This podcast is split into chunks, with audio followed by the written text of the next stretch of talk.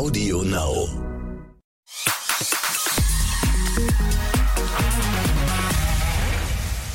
Shopping Queen ist ja ein Format, bei dem ich als Zuschauerin immer super Bescheid weiß und vor allem immer alles besser weiß, als ich dann mal mitgemacht habe bei Promi Shopping Queen. Da habe ich dann einen grandiosen letzten Platz gemacht.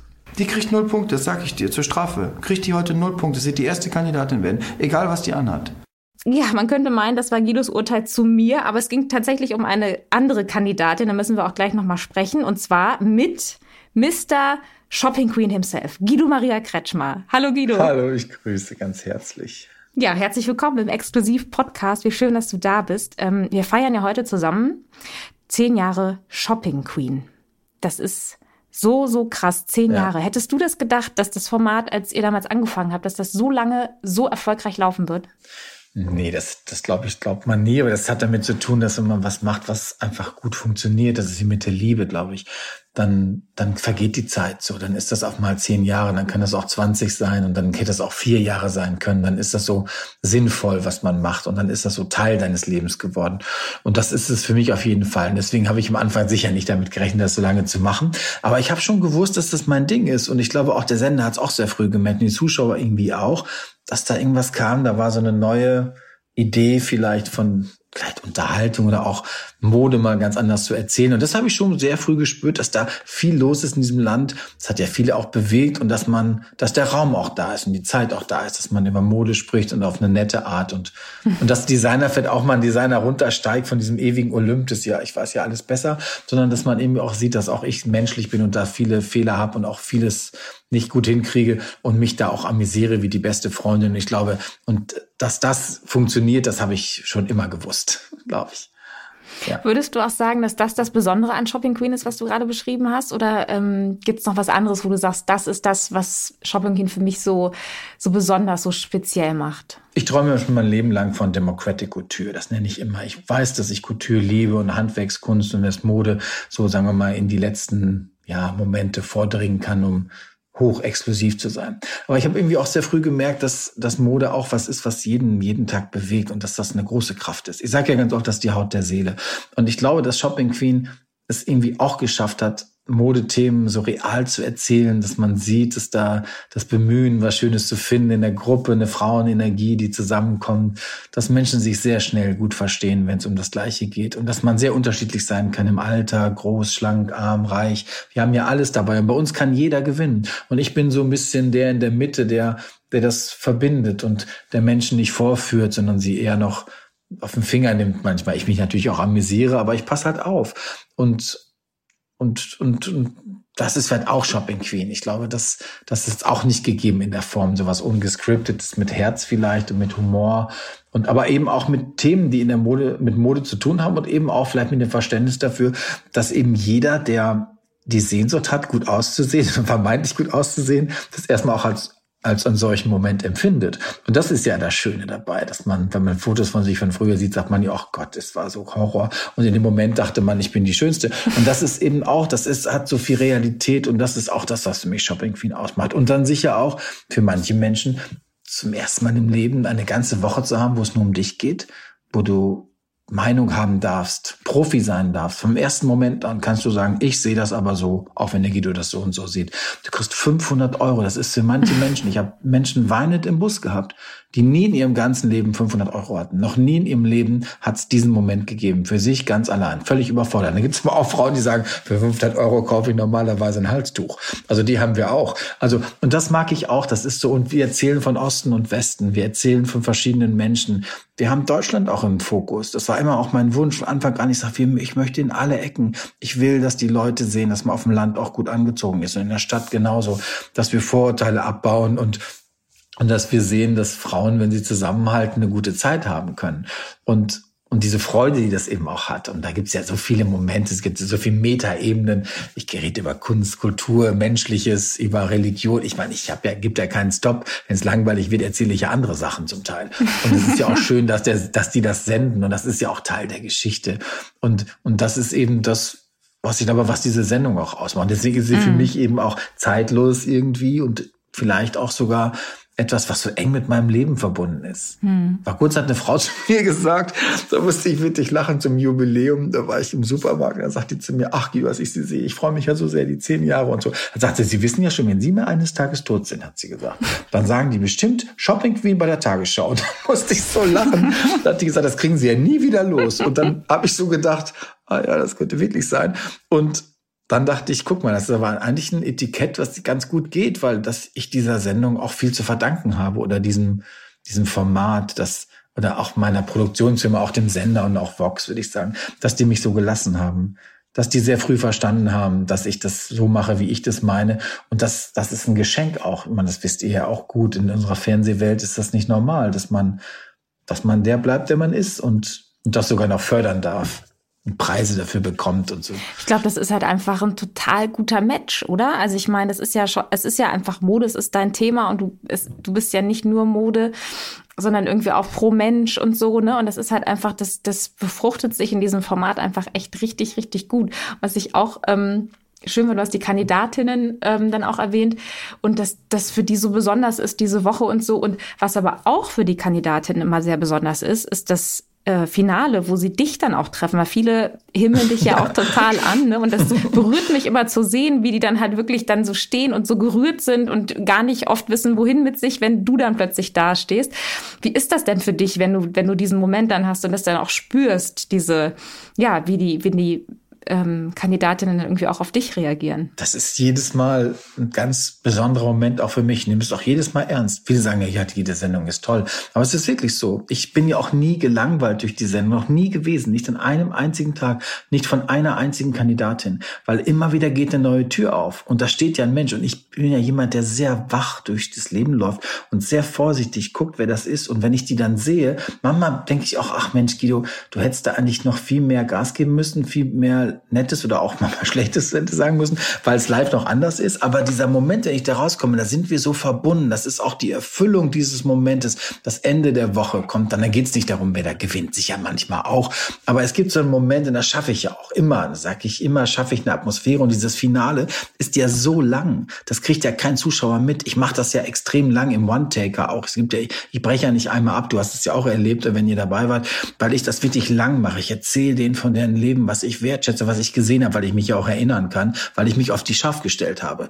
Und das lieben die und das schätzen die. Und das ist der Moment, den ich mit ihnen habe, den kein Zuschauer sieht. Aber ich will, dass unsere Kandidaten merken, das sage ich ihnen auch. Ich will, dass ihr merkt, dass ich mich scharf gestellt habe für euch, dass ich mitbekommen habe, wer ihr seid, wer euch liebt, was euch bewegt, was da toll und vielleicht auch nicht so toll lief. Und damit kann man eben auch manchmal diese Kritik, die ja auch läuft mit der Klamotte, weil ich muss es ja irgendwie auch beurteilen, ja, relativiert sich dann einfach ganz schnell, weil man dann merkt, okay, ich bin zwar die Letzte geworden, aber der Guido fand mich gut. Und das meine ich dann auch so. Und, und, und ich sag auch manchmal, wenn ich denke, jetzt ist Zeit, noch irgendwas zum Besten zu geben, auch nach der Sendung manchmal gehe ich nochmal zu Kandidaten und sag, pass ein bisschen auf und so, guck zu, dass dein Mann dich da besser behandelt. Und es gibt ja tausend Geschichten, ich kriege ja viel mit oder so.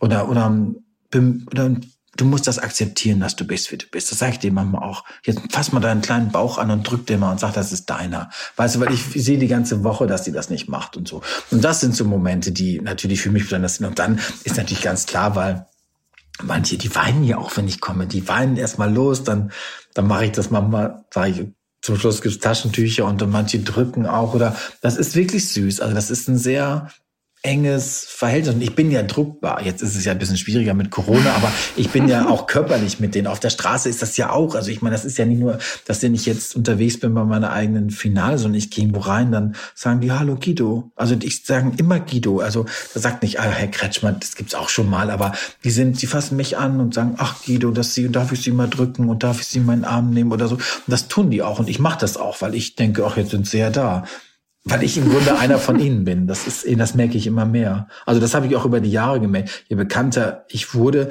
desto mehr habe ich auch gedacht, ach, wie gut, dass ich so bin wie die anderen auch. Dadurch konnte ich so real bleiben mit mir, konnte das richtig sortieren und vielleicht auch, dass ich ähm, dadurch auch nie in die Gefahr gekommen wäre zu glauben, dass ich es irgendwie besser drauf habe oder dass ich da sozusagen jetzt der Guido, hurra, hallo Freunde und so. Das ist, das war nie so mein Ding. Und ich hatte, da gibt zum Beispiel, ich hatte vor einigen Jahren mal so eine große Autogrammstunden, das hatte ich ja öfter, wo dann wirklich ganz viele Menschen kommen manchmal, dass man da schon mhm. Leute schützen musste, weil so viele Leute da waren.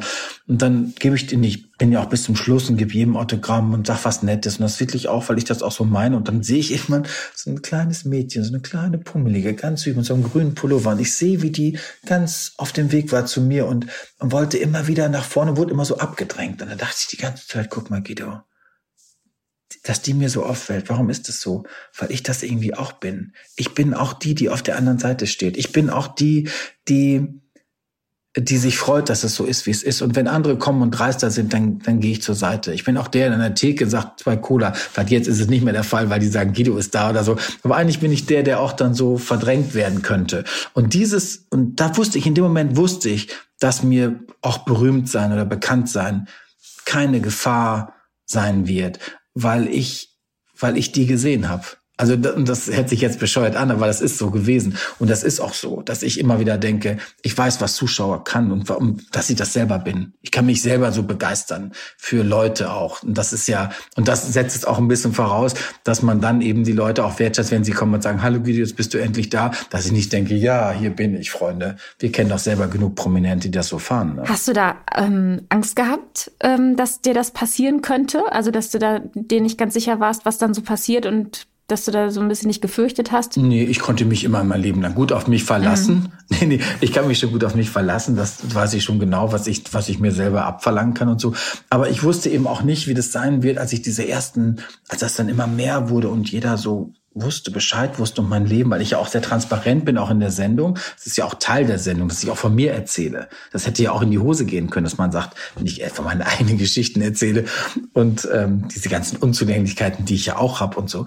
Und da habe ich ja gemerkt, ich vertue mir nichts. Also das, äh, das das ist, ist ich habe nie das Gefühl, ich ich müsste irgendwie, deswegen habe ich auch nicht so Geheimnisse oder so oder es gibt eine andere Person hinter Guido. Das wusste ich immer, dass ich das nicht bin, dass ich der Junge bin, der ich immer war und dass ich Designer bin und dass ich aber auch Mitmensch bin und vielen anderen Dingen ein gläubiger Junge manchmal bin und, und eben mich extrem amüsieren kann und so. Und, und das ist alles, was ich bin. Und das ist auch mein Frank oder meine Hunde, meine Eltern, meine, meine Freunde, mein Leben, meine Kollegen. Also das ist ja so, das ist ja alles Teil meines Lebens auch. Und, und, und das hat funktioniert, dass das ging. Wenn das nicht funktioniert hätte, hätte ich es ja sehr früh schon mm. gemerkt, dass die gesagt hätten, Guido, das geht so nicht, du musst hier nochmal, sprich mal einen anderen Text oder so. Und das ist, und deswegen würde ich sagen, war das nicht die Gefahr. Die Gefahr war eher, ob ich das durchhalte, körperlich auch durchhalte, dieses harte Programm, weil ich ja neben dem, dass ich da sehr erfolgreich beim Fernsehen bin, eben ja auch ein großes Schiff manövriere durch eine wilde Zeit. Ich habe Unternehmen, ich bin Unternehmer, ich bin Designer, ich, also ich habe schon auch also wenn die anderen sich dann zur Ruhe legen, dann geht's bei mir meistens dann auch weiter. Und das ist auch was, was ich sicher lernen musste, dieses noch mehr Haus zu halten mit meiner Energie, mit meiner mit meinem Einsatz. Jetzt bin ich jemand, der sehr fleißig ist, aber das war eher schwerer für mich. Da hatte ich manchmal eher Bedenken, halte ich das durch. Mm, ja, und jetzt hält es ja auch schon zehn Jahre durch. Ne? Das ist ja auch nochmal so eine Sache, ob man es ein Jahr schafft durchzuhalten oder dann irgendwie tatsächlich jetzt ein Jahrzehnt ja. mittlerweile. Du hast schon erwähnt, irgendwie wie stressig beziehungsweise ähm, kräftezehrend so ein Tag dann auch ist. Ähm, bei uns geht's ja auch um die Geschichten hinter den Geschichten sozusagen, ähm, Backstage-Einblick und so. Nimm uns doch mal mit. Also was, was bedeutet Shopping Queen für dich, außer also wie sieht das aus? Guckst du dir die komplette, ähm, den kompletten Rohschnitt an und kommentierst? Wie sieht das, wie läuft dann ein Alltag, dein Shopping Queen Alltag ab sozusagen? Ja, ich stehe wie immer um fünf Uhr auf und so. Dann bin ich so kurz nach sechs bin ich dann so weit, dass dann die Teams sind um sieben Uhr da. Ich bin um halb acht bin ich drehfertig, denke ich, könnte schon früher anfangen. Das mache ich aber nicht, weil die anderen dann erst kommen. Ja, und dann werde ich vorbereitet. Dann sehe ich erst das Motto. Ich mache die Motto, spreche ich vorher ein. Und wenn das Motto mir nicht gefällt, dann verändere ich das schon mal. Ansonsten nehme ich das, wie es kommt. Ich gebe vorher so ein paar Ideen immer rein. Und dann setze ich mich da einfach hin. Dann plaudere ich meist noch mit der Maske nach, was machen die Mutter und was macht das, die Gebärmutter. Also ich höre mir alte Geschichten an und so. Und dann gehe ich da rein, setze mich da hin und dann sehe ich halt den Schnitt, den die für mich vorbereitet haben. Im Schnitt kommentiere ich pro Kandidat fast zwei Stunden. Also wenn ich mal aufhöre, die haben so so viel im, im, im Lager, sagen die immer, dass die noch 30 Jahre könnten die neu zusammenschneiden. Und so setze ich mich dahin und sehe das wie der Zuschauer, also im gleichen Moment wie der Zuschauer. Jetzt bin ich modemäßig sehr affin. Ich kenne mich sehr gut aus mit Mode, bin sehr sicher in Mode, Historie und Geschichte und, und in vielen anderen Eckpunkten, dass ich dann mich nicht vorbereiten muss. Gott sei Dank, toi, toi, toi, weil sonst wird es auch nicht gehen. Also wenn ich jetzt eine Vorbereitungszeit hätte, setze ich mich dahin und dann starte ich. Dann weiß ich natürlich die meisten Städte, dann weiß ich so ein bisschen die Sehenswürdigkeiten, welche Künstler, wer da gelebt hat. Das weiß ich irgendwie auch, weil ich jemand bin, der sehr offen ist oder breit aufgestellt. Und wenn ich es nicht weiß, dann dann sage ich schon mal zu einem aus dem Team, guck mal eben nach, wann das war oder so. Und dann äh, marschiere ich da durch und dann mache ich einen Kandidaten und dann kommt der nächste. Und dann arbeite ich mich durch, dann probiere ich so, dass ich dann so bis 12 Uhr schon den ersten Block habe und dann mache ich das mit einer kurzen Mittagspause. Normalerweise ist das alle Mittagspause machen und Guido hat dann Telefongespräche, Konferenzen. Ich muss ja auch sehen, dass ich meine ganzen Leute irgendwelche Abnahmen, alles Mögliche, dann drehe ich wieder und dann drehe ich so im Schnitt so bis 19 Uhr vielleicht, so früher war es noch länger, je nachdem, welche Leute ich habe, wenn ich neue Teams dauert es etwas länger. Ja, und dann, dann mache ich dann halt ähm, die Punkte noch, bereite ich vor und so, weil ich auch nicht sehen will, welche Punkte die anderen bekommen. Dann setze ich mich ins Auto, fahre von meinem eigenen Studio, was mittlerweile zu Hause ist, dann in mein großes Studio und nach Altona. Und da treffe ich dann auf die Kandidaten. Das geht dann relativ schnell. Die Kandidaten haben dann vorgedreht, dann gehe ich raus. Da mache ich auch nie Vorbereitung. Ich mache nie das zweimal. Also ich mache immer One-Taker. Ich kann mich, ich glaube, ich habe noch nie in meinem ganzen Leben, seitdem ich das mache, in diesen 2500, wie viele Sendungen, 600 Sendungen sind, habe ich noch nie in meinem Leben irgendwas wiederholt, außer ein Kameramann hat irgendwie falsche Disk drin oder hat irgendwie mal eine Batterie runterfallen. Ich habe noch nie. Also, ich, also bei mir hat es noch nie, wirklich, I swear to God, es hat doch nie an mir gelegen, dass ich hätte jemals etwas normal machen müssen. Also, Aber das ist auch nicht ganz normal, oder Guido? Dass das immer so hinhaut? Ja, ich bin so scharf gestellt. Aber woher kommt ich bin, das? Sprache ist mein, weil Sprache mein Ding ist und ich kann mit Menschen und ich kann selbst einen Satz, der kompliziert anfängt, ich schaffe das hinten rauszukommen und dann irgendwie noch was reinzuholen. Das ist ein Talent, was ich habe, weil ja, ich sehr verbal wirklich. bin und sehr sicher und weil ich keine Angst habe. Das ist, ich habe ja keine Hemmschwelle mit Menschen. Also ich kann mich gut erinnern. Mm. Ich sag ja, ich kann mich auf mich verlassen und weil ich mich eben an Details erinnere, habe ich ein sicheres Gerüst, dass ich jedem auch dann was sagen kann. Mm. Und der Rest ist ja visuell. Das kommt ja noch hinzu. Das ist wirklich ein Talent, was ich habe. Das hatte ich immer schon. Sonst würde es nicht gehen. Wenn du aber sagst, du machst One-Taker und ähm, hast keine Angst, dann frage ich mich, ist das eine gute Kombi oder ist das eine gefährliche Kombi, was die Kommentare angeht? Also hast du schon mal was bereut hinterher oder dachtest, oh, das, da war ich jetzt vielleicht ein bisschen zu ja. mutig, zu angstfrei und zu ehrlich? Ja, ich sage natürlich manchmal auch Sachen, wo ich denke, ich hätte es dann, aber ich probiere ja schon. Ich fange mit was Gutem an, bevor ich was Schlechtes sage. Ich sage ja nicht, oh Gott, die Hose macht einen dicken Hintern. Ich sag dann, weil man so schöne kräftige Beinchen hat, sage ich, ne, da hätte ich jetzt mit der Hose. Also ich baue das ja so zusammen, dass das Gegenüber nicht denkt, oh Gott, ich falle hinten runter. Also das ist eins. Wenn jemand natürlich dreist ist und blöd, das gibt's auch manchmal. Dreistigkeit ist was anderes als, ich finde Dummheit, das ist auch sowas. Das kann man auch nicht sagen oder ungebildet sein. Dafür kann man ja nichts. Wenn ich merke, dass einer überhaupt nicht weiß, wo die Reise hingeht, dann würde ich das niemals, würde ich da drauf fahren. Nie, nie, nie, niemals. Dann passe ich sehr, sehr auf. Ich finde nur, wenn Leute so dreist und ungerecht werden, dann kann ich schon mal auch Kommentare hauen. Da weiß weiß ich nicht, ob die das in letzter Konsequenz dann so senden oder ob die das dann rausnehmen. Da ist sicher auch nochmal ein Regulativ dazwischen. Aber ansonsten, glaube ich, die wissen sehr genau, wenn ich auch was ehrlich meine, dass die es auch sagen. Und meine Zuschauer wissen das auch. Und ich glaube, die schätzen mich auch dafür. Ich lese in letzter Zeit mal Massi sagen, Guido, du wirst in letzter Zeit so sanft, du bist manchmal gar nicht mehr so hart mit den Punkten. Das liegt aber nicht daran, dass ich sanfter geworden wäre, sondern weil ich mittlerweile das Leben besser kenne und einfach insofern etwas gnädiger bin mit dem Style, weil ich mittlerweile weiß, dass man sehr aufpassen muss, ähm, vernichtend zu sein, wenn Look wirklich Horror ist, weil auch der Mensch, der drinsteckt, irgendwie noch dachte, das ist toll. Also das, das hat sich ein bisschen über die Jahre verändert, weil mein Modeverständnis sich etwas verändert hat. Ich bin etwas mehr realer geworden, von der Couture in das Ready-to-Wear gesprungen. Und dieser, diese Tatsache, die hat mir, mir persönlich, auch als Designer, sehr viel gegeben und hat mir dann eine neue Möglichkeit gegeben. Aber in letzter Konsequenz ist es so, dass ich natürlich die One-Taker auch nutze dadurch, dass ich eben meine Geschichte erzähle. Und ich mache Pausen, dass die schneiden können, aber ich will, weil ich ja weiß, dass die viel weniger oder fast nichts von dem raushauen, was ich den Menschen sage. Du hast es ja selbst erlebt. Ich habe dir sicher auch viel, viel mehr gesagt, als dann kam weil du mhm. weißt, dass ich dich toll fand und ich dich super fand und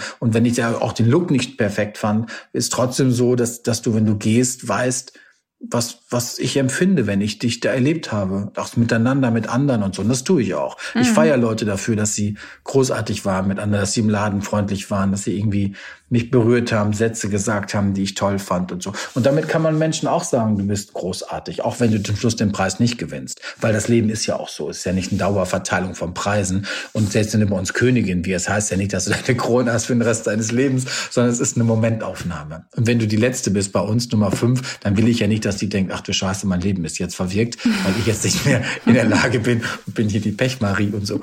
Und das ist vielleicht auch so ein bisschen das, was ich natürlich mache. Und deshalb mag ich diese One-Taker. Und ich bin auch gern fertig, weil zum Ende zu kommen, weil ich dann ja auch erst, wenn ich wenn ich ab 21 Uhr zu Hause bin, dann liegt der Frank schon auf dem Sofa, ich sage Hallo, aber dann gehe ich halt rein, kuschel mich an, am nächsten Morgen geht halt wieder los. Also ich habe schon feste Tage und das ist schon auch ein hartes Programm und ich habe 150 Drehtage im Jahr hm. plus dem, was ich sonst so mache. Das ist schon, also ich muss schon diszipliniert sein, sonst würde das sicher nicht gehen. Auf jeden Fall. Und äh, offensichtlich hast du auch mit Frank jemanden an deiner Seite, der das jetzt auch ja. total tolerieren kann, ne? Weil das ist ja irgendwie, wenn du um ja. fünf anfängst und um 21 Uhr zu Hause bist und da darf nichts dazu dazwischenkommen sozusagen, ne, dann ist das ja schon auch sehr begrenzt, die gemeinsame Zeit. Das ist ja auch, ähm, ja, aber. Ja, aber es ist ja bei Liebe, ist es ja der Vorteil, wenn du jemanden hast, der, der dich wirklich liebt und wo du denkst, da ist dein Zuhause, dann ist es ja genau das, der Benefit, dass der nie fragt, wann geht's denn los, wann bist du zurück, was hast du gemacht, was gab's dafür oder so. Das ist ja eine Ebene, die da gar nicht funktionieren will. Der weiß, dass mir das Freude macht und der weiß, der kennt mich. Der würde nie, der hat noch nie in meinem Leben hat er mich gestoppt. Noch nie. Alle Menschen sagen mir, Guido, das kältst du nicht durch, mach nicht dies, mach nicht das, geben mir so tausend Advices. Und der hat das noch nie gemacht. Noch nie, nie, nie, nie, nie, nie. Der hat noch nie gefragt, was kriegst du dafür? Wie lange geht das? Wann bist du zurück? Und ich sage, Frank, ich weiß nicht, wann ich schaffe. Ich gucke, dass ich schnell nach Hause komme. Dann sagt er, das weiß ich, dass du das machst. Und so ist es ja auch. Und ich komme dann, wenn ich da bin. Und selbst wenn es ganz dunkel ist und so, würde der niemals nicht reagieren, wenn ich komme. So wie die Hunde auf mich warten. Das ist ja auch so. Das ist ja auch das Glück von so einem behüteten Leben, sag ich mal, dass ich das, es würde auch nicht gehen. Ich würde das Leben, wie ich das lebe, nicht leben ohne diese große Liebe, die da an meiner Seite steht und ohne einen Menschen, der, der mich so, so wertschätzt. Und das Ding ist ja, weil ich ihn ja fast noch, das Gefühl, fast noch ein bisschen besser finde als mich selber, auch Mama, habe ich das Glück, dass ich eben, dass er auch da mein Regulativ meines Lebens ist. Weil ich weiß, wenn der morgen sagen würde, Guido, ich brauche dich hier jetzt, damit ich, damit ich existieren kann. Das, das für mich überhaupt keine Frage. So, so laut kann kein Publikum klappern. So groß kann nicht sein, dass ich nicht sofort wüsste, wo mein Platz ist. Und das ist, das ist das auch diese Verbindung, die ich natürlich habe. Und das, andersrum wäre es ja genauso. Also das weiß ich auch. Und das ist ein großes, große Sicherheit in diesem, in meiner Welt. Und das ist vielleicht auch das, das ist auch der Motor für mich, das nicht jetzt zu tun, dass ich mehr und immer mehr. Ich bin ja auch keiner, der jetzt so zielorientiert und sagt, ich will das optimieren, ich will, dass die Quoten top sind, ich will, dass dies top ist und dass ich immer reicher werde oder so. Das ist gar nicht so mein Weg. Das war nie meine Intention. Das ist natürlich schön. Ich wusste seit Kindheitstagen, dass ich, seitdem ich klein bin, weiß ich, dass ich, dass der liebe Gott oder wer immer das war, dass es vorgesehen ist, dass ich das kann. Und dass ich, es wäre, es wäre eine Sünde gewesen, wenn ich das nicht gemacht hätte, wenn ich nichts aus meinem Leben gemacht hätte. Das wäre es gewesen, wenn ich hätte mich verloren in anderen Dingen, statt das umzusetzen, die Kreativität, die Kraft, die Schnelligkeit, was ich so alles mitbekommen habe oder diese Liebe auch zu Menschen oder dieses Leichtigkeit auch in Situationen und auch diese Stärke, die ich auch ein bisschen habe, dieses etwas robuste und trotzdem feinfühlig und so. Das wäre, ich wäre nicht glücklich geworden. Und was wäre dann gewesen, wenn ich einen Partner gehabt hätte, der das vielleicht gar nicht wertgeschätzt hätte? Dann wäre das ja auch gar nicht mein Partner vielleicht. Und deswegen würde ich sagen, es würde ohne ihn gar nicht gehen. Also ich wüsste auch gar nicht, wenn der nicht da wäre, ob ich dann, ob ich das dann so hinkriegen würde. Das äh, wüsste ich gar nicht, weil ich, weil ich auch nie, das Ding ist ja auch, ich habe ja, ich habe ja auch nie Probleme. Das ist ja, ich weiß ja nicht, wie das ist so Eheprobleme zu ja. haben. Das darf man fast gar nicht sagen, weil ich gar nicht weiß, wie das geht. Ich weiß nicht, wie das geht, dass ich, wir haben sicher auch Diskrepanzen mal, aber das würde nie so sein, dass es mein Leben irritiert und dadurch bin ich immer gehalten. Ich glaube, wenn ich, wie viele andere, die ich kenne, zum Beispiel, ich sehe immer, gutes Beispiel ist ja vielleicht Gerhard Schröder oder Joschka Fischer, fünfmal verheiratet. Ja. Die haben ja auch Karriere gemacht, große Karrieren. Ich meine, fünfmal musst du dich erstmal einen kennenlernen, dann musst du dich verlieben, dann hast du Stress mit dem und irgendwann sagst du, wir lassen es mal sein. Dann musst du wieder einen kennenlernen, wieder hast du, musst du dann dich verlieben, wieder musst du dann unterwegs sein, dann heiratest du wieder, dann fängst wieder an, etwas schlecht zu werden, dann wird schlecht. Ich meine, das hätte ich in meinem Leben gar nicht geschafft. Sag ich dir ganz ehrlich, wie hätte Zeit ich das machen sollen? Fünfmal, nee, ich habe keine Zeit für gehabt. Und deswegen, glaube ich, ist es so, jeder hat auch ein bisschen das Leben manchmal, was ihm auch die Möglichkeiten gibt, das zu sein, wer man ist oder vielleicht sein könnte. Aber ich glaube, viele wünschen sich genau das, was du da hast. Ne? Und deswegen, ich habe auch gerade ja. so gedacht, weil du jetzt gerade die, die beiden Beispiele genannt hast, die hätten wahrscheinlich auch nicht Nein gesagt, wenn sie jemanden direkt gefunden hätten, bei dem es so passt. Natürlich, das ist doch die Sehnsucht von allen Menschen.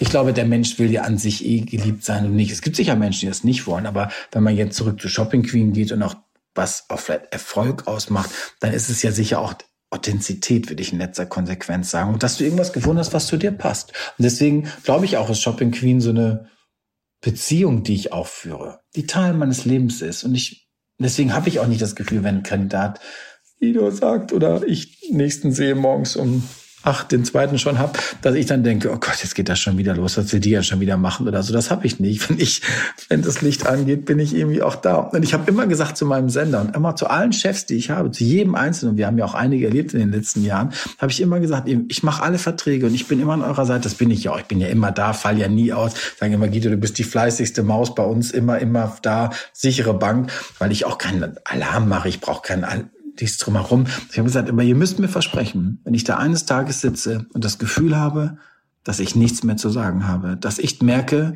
oh, jetzt ist es so vielleicht, wie viele andere das schon lange vor mir aufgegeben hätten, dass ich dann die Chance habe zu gehen. Und das haben die gesagt, geh, das darfst du. Jetzt glaube ich nicht, dass ich so eine Maus bin, die dann auf mal sagt, jetzt kann ich nicht mehr, ich möchte gehen.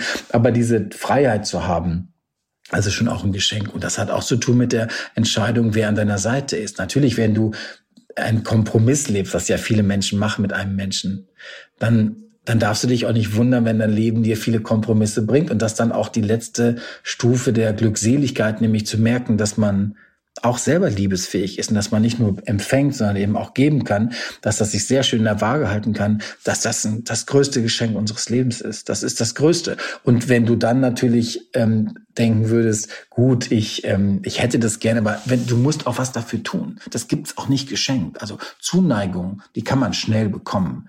Aber damit auf Strecke irgendwas bleibt und damit du denkst, das ist mein Plus One, der erfüllt dieses Ding. Dafür muss man sich auch scharf stellen auf jemanden. Und das braucht auch Zeit, würde ich mhm. jetzt so im Nachhinein sagen. Also ich habe ja so viele Jahre schon Zeit gehabt. Es kann ja auch sein, dass es morgen ganz anders kommt. Das weiß ich ja auch nicht. Also ich schlafe ja nicht auf der Tannenschonung und denke morgen, der wird jetzt ewig bei mir bleiben. Aber das kann ja sein, dass der morgen einen trifft, den er viel aufregender findet. Um dann ich sage, okay, so ist es.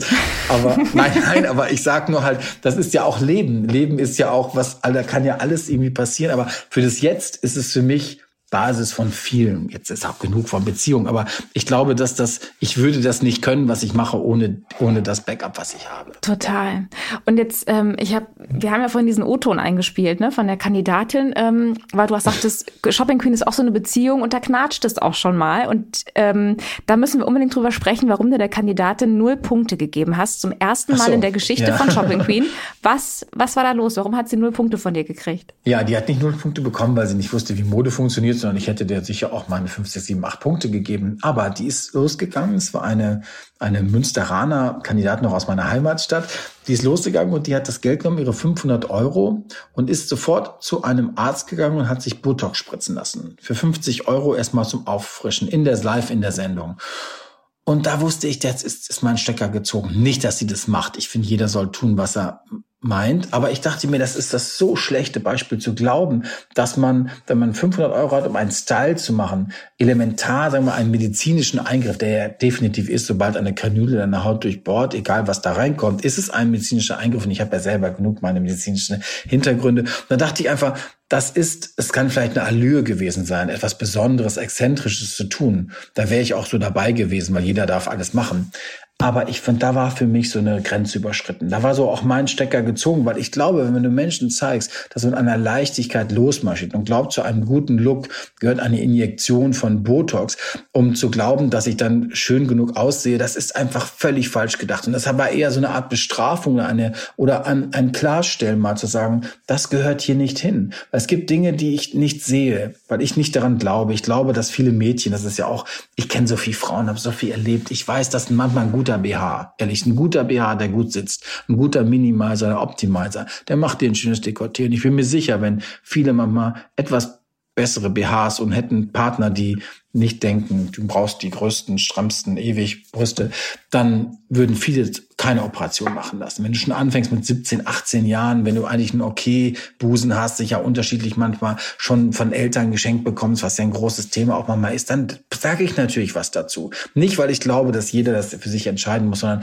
dass man nicht sagt, das ist Standard, dass man das tut. Dass man glaubt, wenn uns eine 15, 16-jährige zuschaut, die denkt, ah, ich brauche auch Botox, ich muss das machen, das ist ja so easy, mhm. wie mal eben sich schnell ein Accessory zu kaufen. Und das war der Grund. Das habe ich hier nachher auch gesagt also nichts mit dem Look zu tun, aber ich wollte da auch ein Zeichen setzen und dachte, das geht nicht. Das mhm. darf nicht als erstes sein. Wenn die sagt, okay, ich habe jetzt gewonnen, jetzt, was machst du mit deinen 1000 Euro? Und dann sagt, ich lass mir die Brüste machen, wenn es geht. Ich weiß nicht, was für 1000 Euro geht. Oder ich lass mir ein bisschen Botox spritzen, dann würde ich sagen, was soll ich dann tun? Aber doch nicht am Anfang, wenn du, wenn, wenn du losgehst, du hast 500 Euro, alle freuen sich auf Einkaufen, dann gehst du erstmal zum Arzt und liegst da und hast dann überall so Einstiche und alles ist geschwollen. Das fand ich irgendwie déplacé. War das für dich ähm, da, damit dann auch der größte Skandal in zehn Jahren Shopping Queen oder gab es da noch was anderes? es gab bestimmt einiges. Also ich glaube, ich habe auch manche, es gibt auch manche Marken, da wundert mich überhaupt noch, dass die überhaupt noch mit mir reden. Also es gibt ja so eine Marke, so eine spanische Marke, die ich gar nicht mag. Die ist egal, jetzt sag ich's mal, ne? Mir egal. Ich kann den Look, ich weiß nicht, ich verstehe den Look nicht. Ich mag es einfach nicht. Und das kommt, mache ich schon oh, und so. Und die haben immer noch, sind die nett, das finde ich wirklich, das ist großer Respekt, dass ich das mache, weil ich das auch mittlerweile so ein bisschen übertreibe. Oder immer, wenn ich die Sparkasse sehe, mal und so. Also ich, keine Ahnung, also ich habe ja so über meine Dinge auch, aber sonst hat das an die gegeben. Also ich, es gibt gar keine richtigen Skandale bei uns, weil vielleicht auch diese Art, wie ich das erzähle, auch mit einer Offenheit zu tun hat. Ich erzähle ja, warum ich bestimmte Dinge nicht mag und warum ich das nicht. Und das ist dann auch das Menschliche an mir, dass ich auch den anderen zeigen will, ich finde auch nicht alles super. Und ich finde auch an mir nicht alles super. Und das ist ja auch so was, dass ich denke, ich will, dass ich Teil dieser, dass ich Teil dieses Versagens bin manchmal und auch Teil bin dieses Gefeiertseins, weil es, wenn es einfach so schön ist. Und in letzter Konsequenz musst du ja selber dein größter Bewunderer sein, weil sonst geht's eh in die Hose. Wenn du darauf wartest, alle anderen sagen Hurra, mein wir leben zwar in einer Zeit, wenn du jetzt ein bisschen TikTok und Insta siehst und so, dann denkst du mal, oh, ist ja auch nicht abendfüllend. Die ganze Zeit so aus, hello, it's me, myself, well. Und dann denke ich, ja, ne, das ist auch schön, aber nach dem 20. Post, ich meine, ich mache ja auch Post, muss das ja auch mal, weil das Teil der Geschichte ist, aber ich probiere immer doch zu sagen, so ein bisschen irgendwie, dass man dass man nicht so eine, so eine, das ist auch nicht real world, was dann so dauer passiert. Und das ist auch das, was ich in der Sendung mache. Und das finde ich eher auch schön, dass man dann das Gefühl hat, guck mal, die anderen kriegen das auch nicht hin. Und wenn es überhaupt eine Aufgabe gibt oder was wir oder prominente oder bekannte Menschen tun sollten, dann ist es vielleicht auch ein bisschen die Wahrheit zu sagen und, und nicht zu verführen, dass man denkt, ja, so einfach ist es. Also, je schlichter das Hirn, desto feiner der Zwirn oder so, so ist es ja auch nicht. Also es ist schon, es gibt viel mehr zwischen Himmel und Erde und gutem Style und gutem, glücklichen Leben. Und da muss man ein bisschen Vorbild sein, indem man die richtigen Sachen sagt. Und weil ich das so tue, glaube ich, kommt dann nicht der große Skandal. Also bis jetzt, toi, toi, toi, wer weiß, was morgen passiert, aber es waren schon immer auch Sachen dabei. Es gibt auch sicher eine Designerin, die Arme, glaube ich, in Braunschweig oder so, die konnte sicher nachher den Laden abschließen, weil ich das, weil ich so erschüttert war, was die gemacht hat. Aber dann sage ich das eben auch ich finde, das war alles gut, aber dann denke ich mir, wenn Friseur überhaupt nicht kann. Und ich merke, das liegt nicht daran, dass der einfach gerade er nervös war. Es gibt ja auch so einen bewusst mit Vollgas die falsche Frisur macht und du siehst im Grunde, Gott, der, der ruiniert die. Dann ist man, dann sage ich das natürlich auch. Aber auf der anderen Seite küre ich auch den Friseur des Monats in meinem Magazin. In der Guido mache ich immer Friseur des Monats. Also ich sage, wenn du irgendwann in Walachei bist, in Banner Eickel oder in, in Buxtehude, dann gehst du zu Robin oder Carlos und Peter oder zu Monikas Frisierstube. Da kostet das nur 9,90 Euro, aber die macht dir die geilsten Strähnchen, die macht dir die tollste Frisur. Und das tue ich eben auch. Also ich, ich, ich setze die auf meine Top-Listen, wo manchmal Friseure in Deutschland sind, die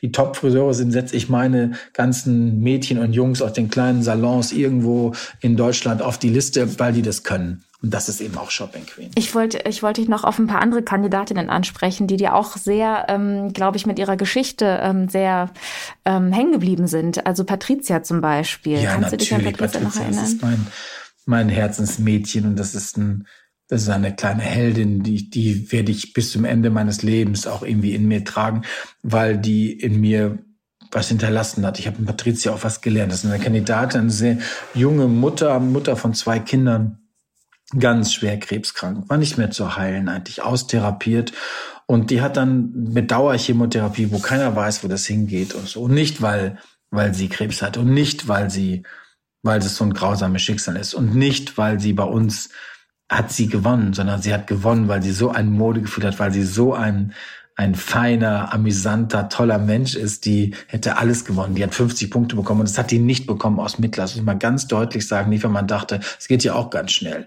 Bin ja auch aktiv in der DKMS und ich weiß sehr wohl, was Krankheit mit Menschen machen kann. Aber die ist eine kleine Heldin gewesen und auch nicht, weil sie sagt, ich kann trotzdem noch leben und ich mache das alles und probiere mein Ding zu machen, sondern weil sie offensiv damit umgeht und sagt, das ist mein Leben jetzt. Die hat mir beigebracht, was jetzt, richtig jetzt ist. Und die hat so schöne Sachen gesagt, die haben sich in mir eingebrannt wie ein Tattoo.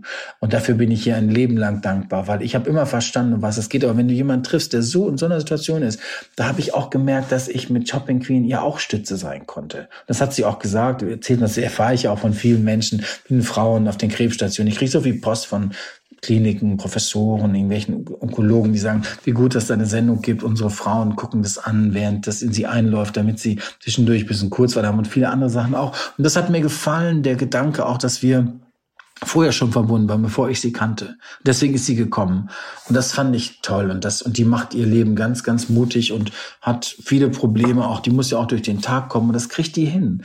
Und das sind so, ähm, so Heldin. Deswegen ist Patricia ein ganz besonderer Mensch für mich. Und, und die ist ja auch bei uns gewesen, hat auch zur Shopping des Jahres und nicht, auch nicht gekommen, weil sie die Krebsgeschichte hat, sondern weil sie einfach ein unglaubliches Modegefühl hat. Und die hat auch bei uns ja nicht gewonnen. Da ist dann jemand anderes nach New York geflogen, obwohl ich es ihr so gewünscht hätte. Aber ich wollte sie auch fair behandeln. Das hat die sehr genau gemerkt. Die wusste ganz genau, dass sie bei mir gut aufgehoben ist und dass wir das nicht ähm, nutzen, weder ihre Geschichte noch, dass ich nutze, dass sie bei uns gewinnt, weil sie in so einer beschissenen Situation ist. Und das, das hat die zu mir irgendwann hat gesagt, die hat gesagt, Guido hat die gesagt, du bist, das jetzt nicht, hat sie, sie hat Otto zu mir gesagt, die hat gesagt, Guido, du bist einer der anständigsten Menschen, die ich in meiner ganzen Krankheitszeit erlebt habe, weil du weil ich merke, dass du mich wirklich gern hast. Und das ist so gewesen. Und ich glaube, die hat ein sehr feines Gespür dafür, weil sie auch wusste, wenn sie ihre Geschichte erzählt, bekommt sie sowas auch wie Mitleid. Das hat sie auch immer gesagt. Das wollte die gar nicht. Trotzdem hatte die aber auch sagen müssen, stopp Mädels, ich, ich kann nicht so wie ihr. Es gibt Momente, wo ich ziemlich müde bin gerade und ich mache dann weiter mit einer Freude, an ihrer Perücke und allem, was sie da gemacht hat. Und das sind für mich Vorbilder. Und deswegen ist Patricia auch Teil von Shopping Queen und viele andere Frauen auch, von denen das keiner wusste. Ich, ich habe sehr viele Frauen auch in der erlebt, die das überhaupt gemacht haben, weil sie eine Krankheit überwunden haben und sagten, wenn ich das schaffe, dann mache ich auch Shopping Queen. Und ich erlebe ja viele Geschichten, die die mhm. Zuschauer gar nicht mitbekommen, weil die Leute mir das nachher erzählen. Da gibt es tausend Geschichten. Also ich habe so viel erlebt, auch mit Gewalt in der Ehe, die mir das anvertraut haben und wo wir dann Sachen gemacht haben oder viele, viele Dinge, also die ich jetzt gar nicht zum Besten geben will, weil das auch in mir nachhalt und weil ich auch wusste manchmal, jetzt ist Zeit, jetzt habe ich die auch zur Seite genommen und, und, und die erzählen mir das dann auch. Und das ist ja auch so ein bisschen nicht, dass ich jetzt sagen muss, wir haben, wir machen jetzt da so einen sozialen Moment, aber Mensch, nichts Menschliches ist mir fern und alles, was menschelt, findet seine Beachtung bei uns und wird Teil dieser Geschichte. Und das ist, was ich auch von Gesellschaft erwarte, muss ich sagen. Und ähm, dann gibt's ja noch die eine Geschichte, ähm, die da auch ganz gut reinpasst, finde ich, in das, was du gerade erzählst, dass äh, ihr, dass quasi deine Show, deine Sendung Shopping Queen auch mal ein Leben gerettet hat.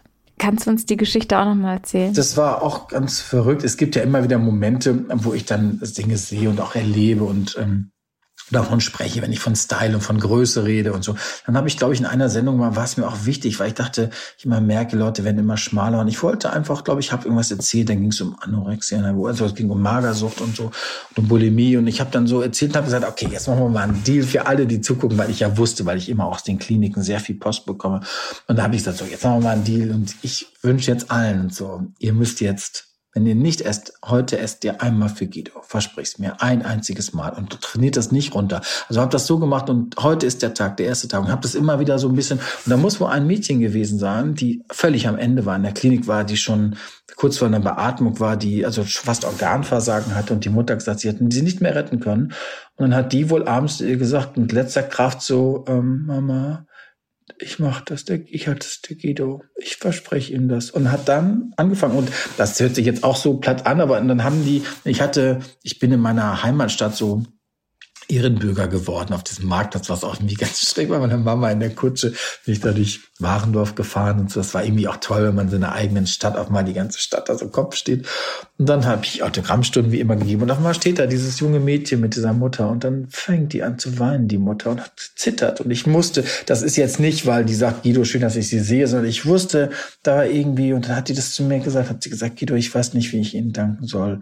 Oder dir danken, sagen die ja zu mir immer du hat mir das erzählt. Und dann stand die Tochter daneben und das war, das hat mich irgendwie auch abgeholt, weil ich habe ja nichts aktiv jetzt groß getan, außer aber es, es hat diesen Moment gegeben, dass man das so macht oder dass ich auch sage, wenn ihr das nicht habt, dann müsst ihr gehen. Oder das ähm, auch, es gibt auch eine Frau, die so sieht ja auch wie Gewalt in, in was Leute erleben, auch in Familien und so.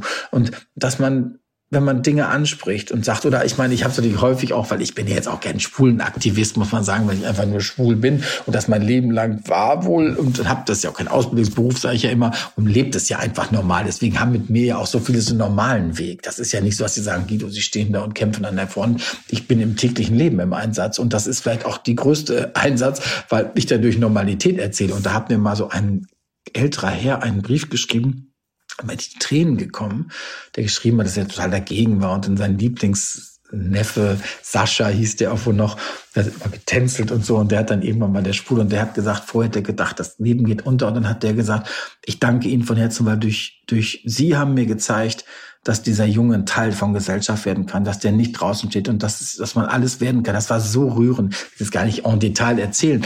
Aber das hat mich dann, also ich weiß, dass das auch was macht mit Leuten und dass man natürlich auch die Zuschauer, die da sind, manchmal eben auch Geschichten kommen, die tough sind und manchmal auch Geschichten, die, äh, die sie dann, ja, die sie dann aufrütteln oder wo sie dann denken, ach guck mal, ähm, wenn der das kann und wenn der das so macht, dann, dann können wir das auch. Und das ist vielleicht, das sind diese tausend kleinen Geschichten, die da mhm. kommen. Gibt ja große und kleine, gibt auch ganz kleine Geschichten, die manchmal mich anrühren auch, mich anrühren. Ich sag ja auch immer, wenn die Beine klein und dick sind, ihr müsst die mögen. Wenn die gut funktionieren und du wackelst durch die Welt, dann musst du auch denken, gut sind meine Beine, was kannst du damit machen? Ich meine, ich, ich hätte auch gerne manche Sachen etwas anders. Aber das ist ja auch eine Kraft zu sagen, dann wackel ich halt ein bisschen mehr. Es ist, du machst die Beine nicht länger, das geht eben nicht. Und dann musste ich immer sagen, sind ja meine, wenn sie gut gehen, finde ich. Und das hat mir auch meine Frau gesagt, dass sie so Bescheid wusste. Also der hat gesagt, ach, endlich, da habe ich gedacht, ja, meine sind auch so. Und hat sie so drauf gekloppt, hat sie mir gesagt, und gesagt, seit dem Tag hat sie gesagt, ich wackel jetzt auch. Und das, das mag ich, wenn ich dann die Schicke sagen, Guido, ich wackel auch ein bisschen und so. Und das, oder nicht sagen, das tut nichts für dich oder keine Ahnung oder kann, oder sagen, ich habe eine Sperre, das sage ich auch mal. Was heißt ja nicht, dass ich das nicht mag, sondern dass ich da irgendwie blockiert bin. Und das ist süß, wenn ich das dann höre, wenn Leute mir das dann sagen und zu Kinder kommen und sagen, ich habe auch eine Sperre, Guido. Dann ist das irgendwie süß. Aber ich glaube halt einfach, das ist, weil, die, weil du so eine Ebene hast, wo du dich mit den Menschen direkt von Herz zu Herz verbinden kannst. Ne? Also ich glaube, deswegen hat das auch so einen Impact. Also jetzt mit der Geschichte mit der mit dem Mädchen, was magersüchtig war und das überwunden hat zum Beispiel. Ne? Ich glaube, das wäre im Zweifel was anderes gewesen, wenn sie, wenn sie eine Kampagne im Fernsehen gesehen hätte, die dann vielleicht ein Stück weit unpersönlicher ist, ne? als wenn das jetzt so eine also ich glaube, du sprichst die Leute auf einer ganz anderen Ebene am Ende auch an. Und ähm, ich habe dich ja auch kennenlernen dürfen bei unserem, äh, bei meiner Promi Shopping Queen Erfahrung, die wie gesagt nicht ganz so grandios ausgegangen ist. Aber ähm, was würdest du denn sagen, wenn es das überhaupt gibt, ist der größte Unterschied zwischen Promi Shopping Queen und Shopping Queen? Gibt es da Unterschiede für dich? Ja, es gibt eigentlich für mich persönlich eigentlich gar nicht, weil für mich sind es eben Menschen, die kommen. Natürlich haben die Promi-Kandidaten den Vor- oder Nachteil manchmal auch, dass man so ein bisschen was weiß. Und dann ist nur der Unterschied eigentlich dazu, dass dann das Management, wenn die meistens eins haben, egal wer noch so schlecht man mal dran ist, hat trotzdem Management. Und dann sagen die, das darf aber nicht rein, Guido darf aber nicht das sagen. Und da weiß ich natürlich nicht, was sie da rausschneiden, weil die dann ja sagen können, das möchte ich nicht. Das ist vielleicht der Unterschied. Ich würde das nie machen. Ich habe das eigentlich immer genauso gemacht. Ich habe bei den Menschen, die ich gut kenne, habe ich das auch gesagt wo ich sage, ich, ich, wir kennen uns, ich habe, dann würde ich das genauso tun. Hab, war natürlich auch befangen manchmal.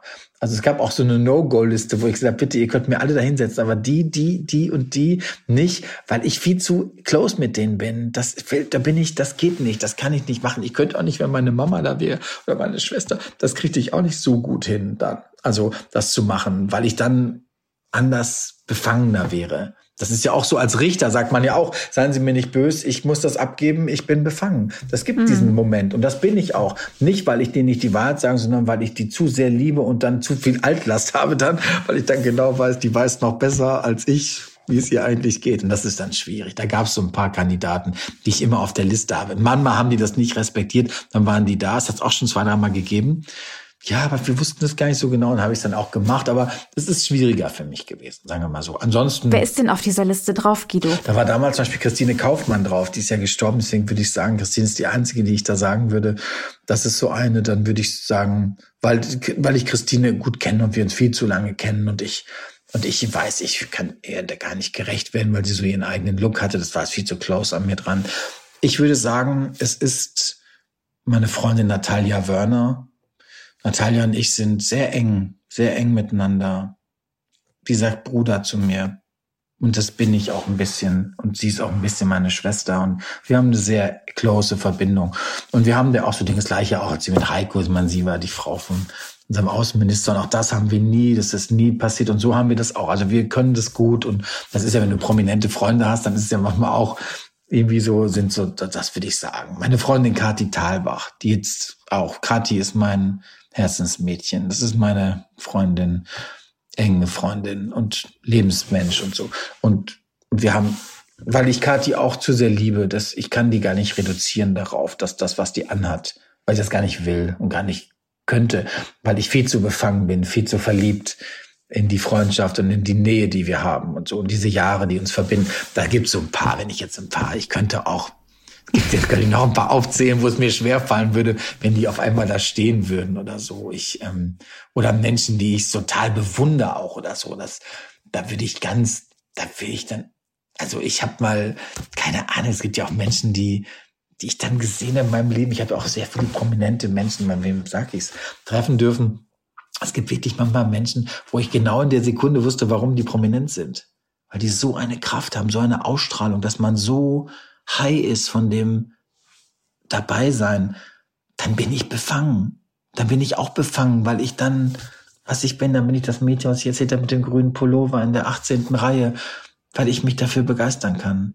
Und das meine ich halt, dass es bei Prominenten, jetzt zur Frage zurückzukommen, ist es beim Prominenten manchmal anders. Das passiert bei manchmal auch bei Kandidatinnen. Ich habe manchmal auch Kandidatinnen, die mich so tief abholen, wo ich so high bin. Ich hatte vor kurzem, glaube ich, eine Frau, da habe ich es auch gesagt. Da habe ich auch die Mutter von der, so eine Hamburgerin, die jetzt in Mallorca lebt. Da war die Mutter Shoppingbegleitung. Und ich habe in der Sendung gesagt, ich, ich verneige mich. Ich verneige mich vor dieser Frau. Das war eine großartige Frau mit einem großartigen Stil. Die hat alles genommen, was ich mir vorgestellt habe. Die war mit ihrer Tochter, die war für mich fast die, das war die größte Erfahrung, die ich da gemacht habe, auch mit einer Begleitung. Das war wirklich toll.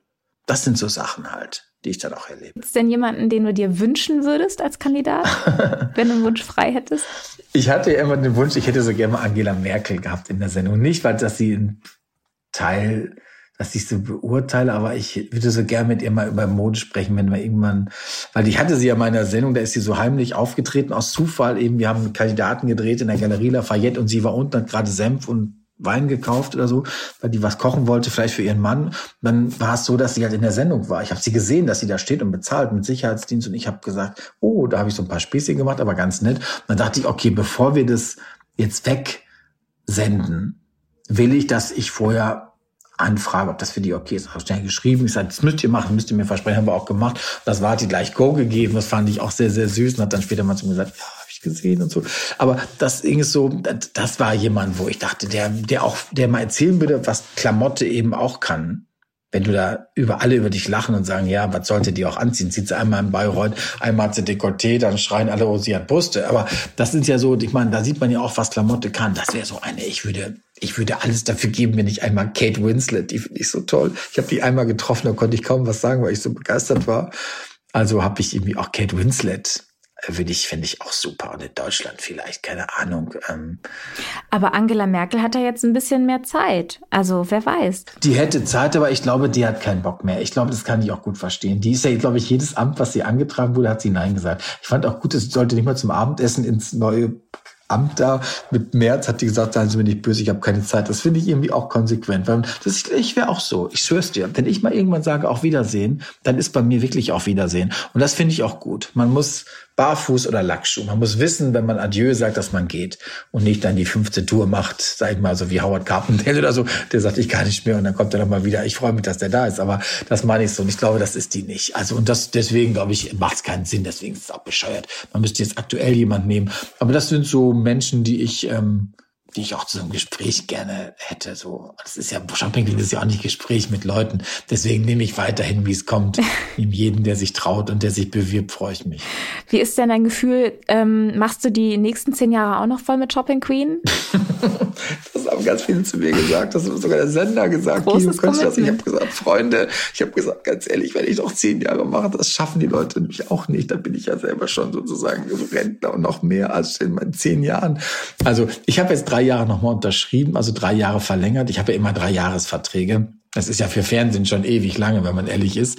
Also alle Fernsehleute wissen das und mit der Option immer ist es noch länger. Aber ich, ähm, ich mache das gerne und ich finde, es ist eine überschaubare Strecke, so würde ich sagen ich glaube, wenn ich irgendwann mal aufhöre, dann würde ich auch, glaube ich, aufhören. Also das würde ich, dann will ich auch keine Termine mehr. Ich will keinen Kalender mehr. Ich will nicht, dass einer sagt, guten Tag, kann ich noch mal was, möchte ich auch zu nichts mehr was sagen, außer privat. Also, dass ich nichts mehr, ich muss ja gerade, ich mag ja auch immer so Schlagzeilen, wo ich immer lachen muss, wenn man so liest, was da so alles jetzt geschrieben wird. Manchmal denke ich auch, oh, ne, das ist auch so ein, diese ganzen Blättchen, die so schreiben, und da muss man, dann denkt man mal, ach, wenn sich da keiner mehr für interessiert, das, wenn ich irgendwo hingehe, ins Theater, in die Kunstausstellung, egal, ich bin ja immer unterwegs, dass man einfach nur dahin geht und, und ich sage, na, wie fanden Sie es denn? Hat es Ihnen gut gefallen? Schön, dass Sie da sind. Und dann ist, weißt du genau, die Schauspieler haben sich da einen Wolf getanzt und ich, am nächsten mhm. Tag bin ich da. Ne? Und so, so war es halt vielleicht. Also das, deswegen finde ich es eigentlich auch gut, erstmal so abzutauchen. Das finde ich, macht die schon ganz ordentlich. Und ich finde die jetzt auch verdient. Also, wie ich sage, wenn man viel geleistet hat, darf man auch abtauchen. Auf jeden Fall. Ja aber du tauchst die nächsten drei Jahre erstmal verlässlich nicht ab, Guido. Das finden wir auch ganz gut. du musst, du hast unterschrieben. Die nächsten drei Jahre sind ja, ich safe. Ja, ja, ich, nein, ich, nein, ich, ich mache das auch gern und so. Ich, ich habe ja auch das Glück, dass ich auch viele andere Sachen machen kann, dass ich so ein bisschen, dass ich nicht nur Shopping Queen mache. Das, das ist natürlich schön, das ist viel, viel Arbeit, deswegen kann ich gar nicht so viel andere Sachen machen. Ich mache ja immer wieder mal was anderes und ich habe ja auch mit Laura mal das Glück, dass ich da mal irgendwas Schönes für einen Sender, für Vox was machen darf, was mich wahnsinnig freut, weil ich auch so adelsaffin bin und mich auch gut auskenne in der Welt und so zumindest im Adels- und Geschichtsding und so. Und ich freue mich, dass ich mit Frauke so ein bisschen Adelsexperte werden darf, weil ich das auch gerne mache und das auch mit Liebe tue und und, und ich habe mich auch gefreut, dass ich jetzt so mal mit nach London zu den Premieren und so. Das war schön für mich und ich freue mich und ich freue mich über Showtime auf My Life und all die schönen Sendungen, die ich machen darf und wo ich mal bin. Aber das ist eben, ich weiß auch, dass die anderen auch alle dran sind und dass ich mich in vielen Dingen, und ich sage so oft Nein, so oft, ich sage so viel, viel, viel mehr. Ich sage nur 95 mal Nein, bevor ich fünfmal Ja sage. Auch wenn vielen Anfragen, die ich sonst so mache im normalen Leben, ich könnte den ganzen Tag irgendwas machen, tausend Werbungen machen und so. Und das passe ich schon auch auf, dass ich nur das mache, wo ich wirklich denke, das gehört auch zu mir. Das heißt, ich, wenn Beispieler was mache, dann mache ich das, weil ich den wirklich mag, weil ich mein Leben damit sozialisiert habe und denke, ich schnüffel da wirklich gerne rein. Und, und das sind so Sachen, also ich mache Dinge, die ich, weil ich das weiß, dass ich das, dass das ein, also dann freue ich mich. Oder wenn die Barbie mich fragt, kannst du eine Barbie entwickeln, dann können mir die Tränen kommen, weil ich Barbie alles zu verdanken habe. Denke ich mir, Barbie, ne, was habe ich denn die Haare geschnitten und Klamotten genäht? Natürlich kann ich da nicht sagen, nein, das sind, das sind für mich, da, da dreht sich, da bleibt meine Welt stehen für einen Moment. Das sind so, und das ist ja das Geschenk. Oder wenn ich eine ich liebe die Oper und das Theater und Musiker und so viel. Und natürlich, wenn ich dann die Chance hatte, in meinem Leben Operninszenierung zu machen oder konnte dann da die Kostüme machen oder für Kinofilme oder was, was ich mache es ja immer wieder mal oder im Theater mit Karte wieder was, dann, dann mache ich das natürlich auch und dann, das sind so Sachen, wo ich dann denken würde, und dafür muss irgendwie auch noch ein bisschen Raum sein, dass ich, weil ich auch natürlich auch ein, kreativer Mensch bin, der ja auch noch seine Firmen und seine Mode schaffen muss und all die ganzen anderen Sachen. Und meine Magazine darf man ja auch nicht vergessen, weil ich auch gerne schreibe und so. Das ist ja auch noch, ich bin ja auch heute gerade hier noch in der Redaktion. Der Einzige, der immer Gunnar und Ja sitzt alle im Homeoffice und Guido sitzt hier brav mit seiner Clara zusammen im Office hier. Und, aber das ist auch ein Geschenk. Das ist ein großes Geschenk, dass ich dieses Magazin machen darf. Das ist wirklich ein Riesending für mich. Weil ich das wirklich liebe, in der Redaktion mit Menschen zusammen. Du kennst es ja auch. Das ist wirklich schön.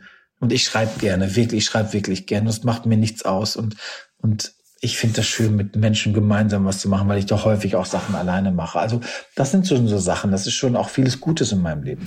Ja, da freuen wir uns drauf, was da noch äh, alles so kommt neben der Shopping Queen, aber auch die Shopping Queen. Guido, ganz, ganz vielen, vielen Dank äh, für deinen Besuch hier bei uns im Podcast. Es war mir echt äh, eine Ehre. Und ähm, wir hoffen natürlich auch auf gute Bewertungen von dir für diesen Podcast, ist ja klar. Natürlich.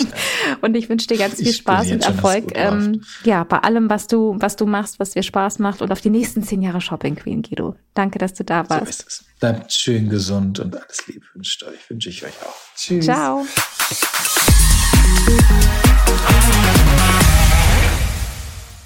So, wir sind hier fertig mit exklusiv dem Podcast und bis die nächste Folge rauskommt, habe ich hier noch eine Empfehlung für dich. Hi, hier sind Maurice Geider und Maribel de la Flor vom ganz offiziellen Ich bin ein Star. Holt mich heraus, Dschungel-Podcast zum Dschungelcamp 2022 in Südafrika. Wir sind live vor Ort für dich dabei und sprechen mit den Begleitpersonen der Stars und natürlich auch mit den Stars selber nach ihrem, ich sage mal, kleinen Dschungelurlaub. Jeden Tag wartet eine neue Folge auf dich, direkt wenn du aufstehst. Exklusiv nur hier auf Audio Now. Wir freuen uns, dass du einschaltest.